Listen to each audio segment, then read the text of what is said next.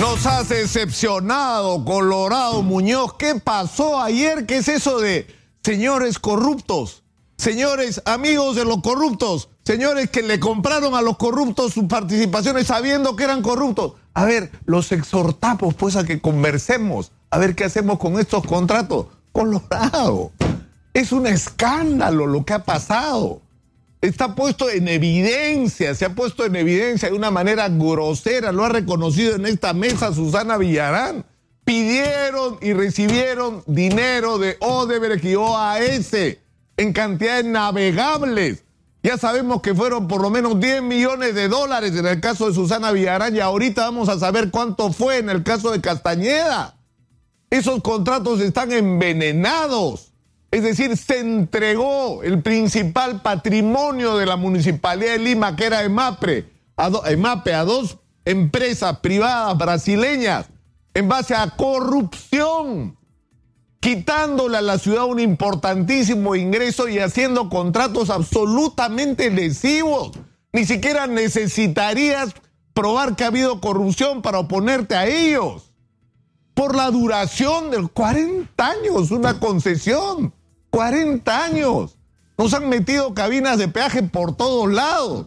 Y además la primera sobre obras ya hechas, porque les entregamos autopistas que ya se habían construido y que ellos simplemente tenían que complementar y que pudo hacerse a través de otros procedimientos que no fueran renunciar a, la existencia de MAPE y de su principal fuente de ingresos.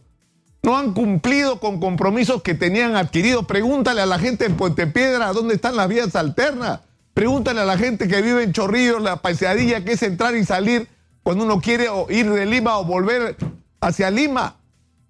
Es decir, tienes todos los argumentos desde el punto de vista legal para suspender la ejecución de esos contratos y sentarnos a la mesa, no para ver cuánto le les vamos a tener que pagar a ellos. No, señor, es al revés. ¿Cuánto nos van a tener que pagar ellos por el daño que nos han hecho?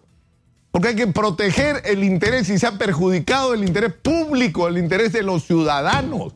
Colorado es al revés.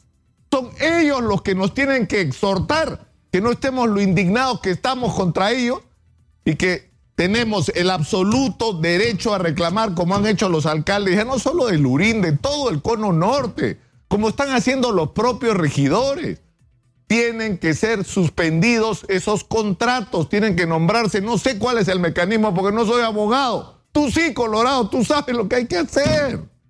Una administración judicial, una administración municipal provisional, lo que fuera, mientras se maneja este asunto con responsabilidad, por supuesto que sí, por supuesto que sí, con absoluta responsabilidad, pero con dignidad, con dignidad, que es lo que nos hace falta.